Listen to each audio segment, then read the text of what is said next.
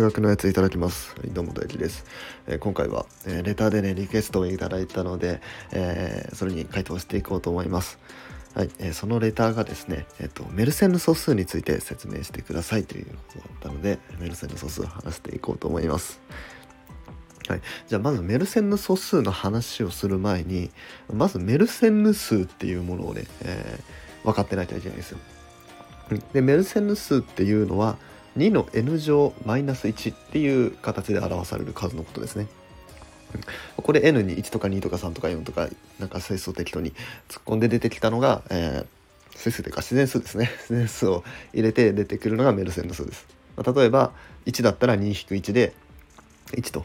えー、n に2入れたら2の2乗引く1で4引く1で3と、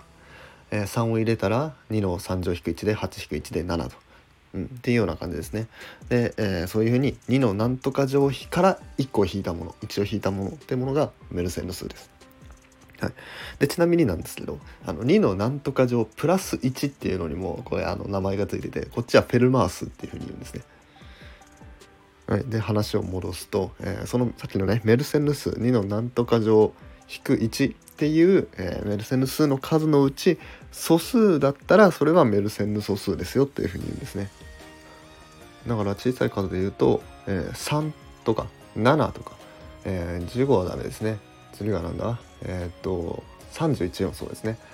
えー、次が64引く1で63は素数じゃないですね。うん、で128引く1の127も素数かな。うん。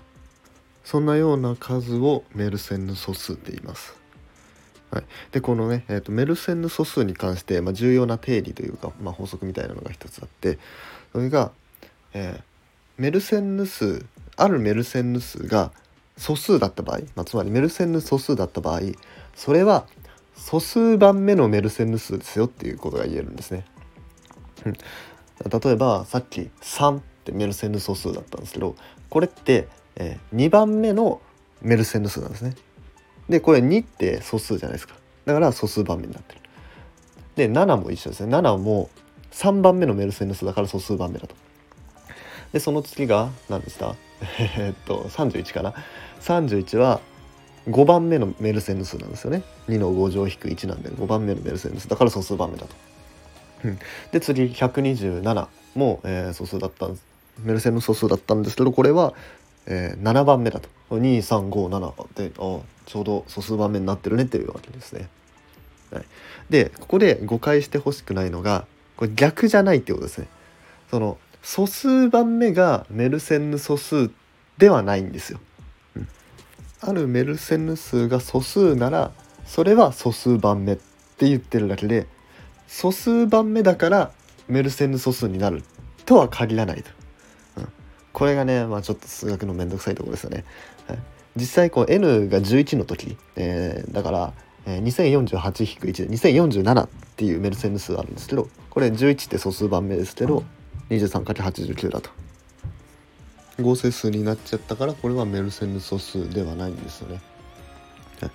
これはねあの A ならば B と B ならば A の違いですからこれはねえっ、ー、とまあ今数学の話しましたけどこれね日常生活でもよくある語尾なんでね皆さん気をつけてくださいね。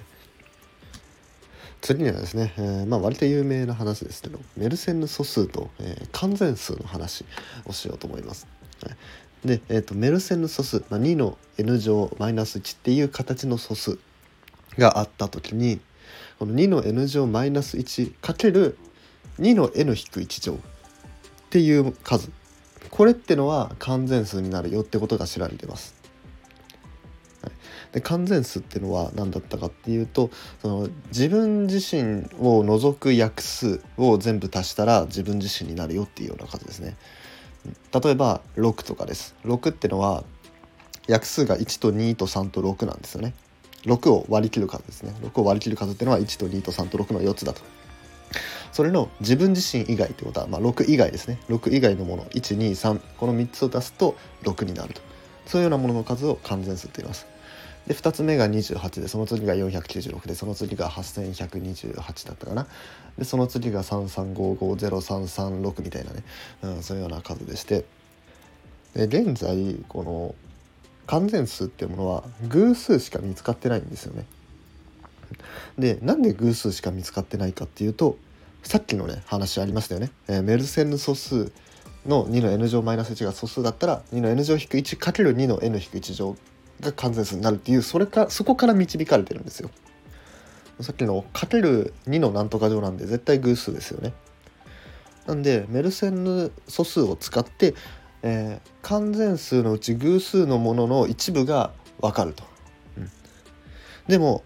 実はこれ一部じゃなくて偶数の完全数全部表せるんですね。なんと偶数の完全数は全て2の n 乗引く 1×2 の n 引く1乗で表されるっていうことも示されてるんです。だからメルセンヌ素数っていうのが分かるとそれと同時に完全数偶数の完全数も分かるということなんですね。まあなんですけど、まあ、そもそもそのメルセデス素数が無限個あるかとか、うん、それが分かってないんで完全数が偶数の完全数が無限個あるかっていうのも分かってないんですよね。でえっ、ー、とそれと逆に、まあ、完全数のうち奇数のものは存在するかどうかっていうのも実は分かってないんですよ。まだ奇数の完全数はね見つかってないんですよ。うん、だから皆さんねこうとんでもなくでかい数の奇数を取ってきてそれが完全数だっていうことを示せればねもうこれはねあの数学界の大スターですよ。まあねまあ無理だと思いますけどね、まあ、興味ある方は 是非挑戦してみてください。でこのねえっ、ー、と、まあ、完全数とメルセンヌ素数の関係なんですけど実は紀元前3世紀から分かってたんですね。あのユークリッドっていう人の数学者の「言論」っていう本があるんですけどもうその中、まあ、紀元前3世紀のその「言論」っていう本の中にもうこのね、えー、完全数とメルセンヌ素数の話が書いてあったっていうのでもうねメルセンヌ素数はもう太古の昔からその扱われている数ということなんですね。じゃあ最後にねこうメルセンヌ素数のこの命名のされ方？メルセンヌってなんでこういう名前してんのっていう話をね、まあ、最後にこれ多分最初にするべきだったと思うんですけど。なんかなんか俺話したい順番で話してたら最後になっちゃいましたけどこれを話そうと思います。これねあの、まあ、メルセンヌさんっていう数学者がいたんですよね。えー、このメルセンヌさんは、えー、1644年にえー、っとこの2の何とか乗引く1っていうのが、まあ、素数になるのは何番目と何番目と何番目と何番目と何番目なんじゃないかっていう、まあ、11個くらいの候補を出してこれが素数になるんじゃないかなみたいな、まあ、そういうようなことを、えー、予想したんですね。うん、でそれに対して、まあ、他のいろんな数学者はあこれは素数だったこれは素数じゃなかったこれは素数だったみたいな風に、えー、見つけていったと。っていうところからそのメルセンヌ素数っていう名前がついたらしいんですね。はいというわけで今回はメルセンヌ素数についてお話していきました。はい、では最後に、えーと、前回の放送にねいいにしてくださった方紹介しようと思います。えー、まるさん、そう大輔さん、えー、まどかさん、まみさん、車さん、車さんはじめましてですね、えー、皆さんありがとうございます。で、えー、丸さんからはね、えーと、目指すスタイフの勘太郎さん ということで、ね、えー、勘太郎っていうのはあのあの YouTube で数学の解説されてる鈴木勘太郎さんっていう方がいるんですけど、うんまあ、その人みたいなあの題名題名タイトルだったんですね昨日のラジオが。まあそのあんまねその難しい数式はこのねあの音声では喋れないんですけど、まあ、その簡単に想像できるような計算だったら、まあ、こうちょくちょくね解説していこうかなと思うので、はい、まあそのスタイフ界の鈴木貫太郎さんを 目指してもいいいいかなというふうに思ってます。はい、というわけで、え今回以上です、えー、面白いなって思ってもらえた方はいいねとかフォローなどお願いします。はい、で今回みたいにねあのリクエストもらえればこういうふうに回答しますのでよかったら質問リクエストなど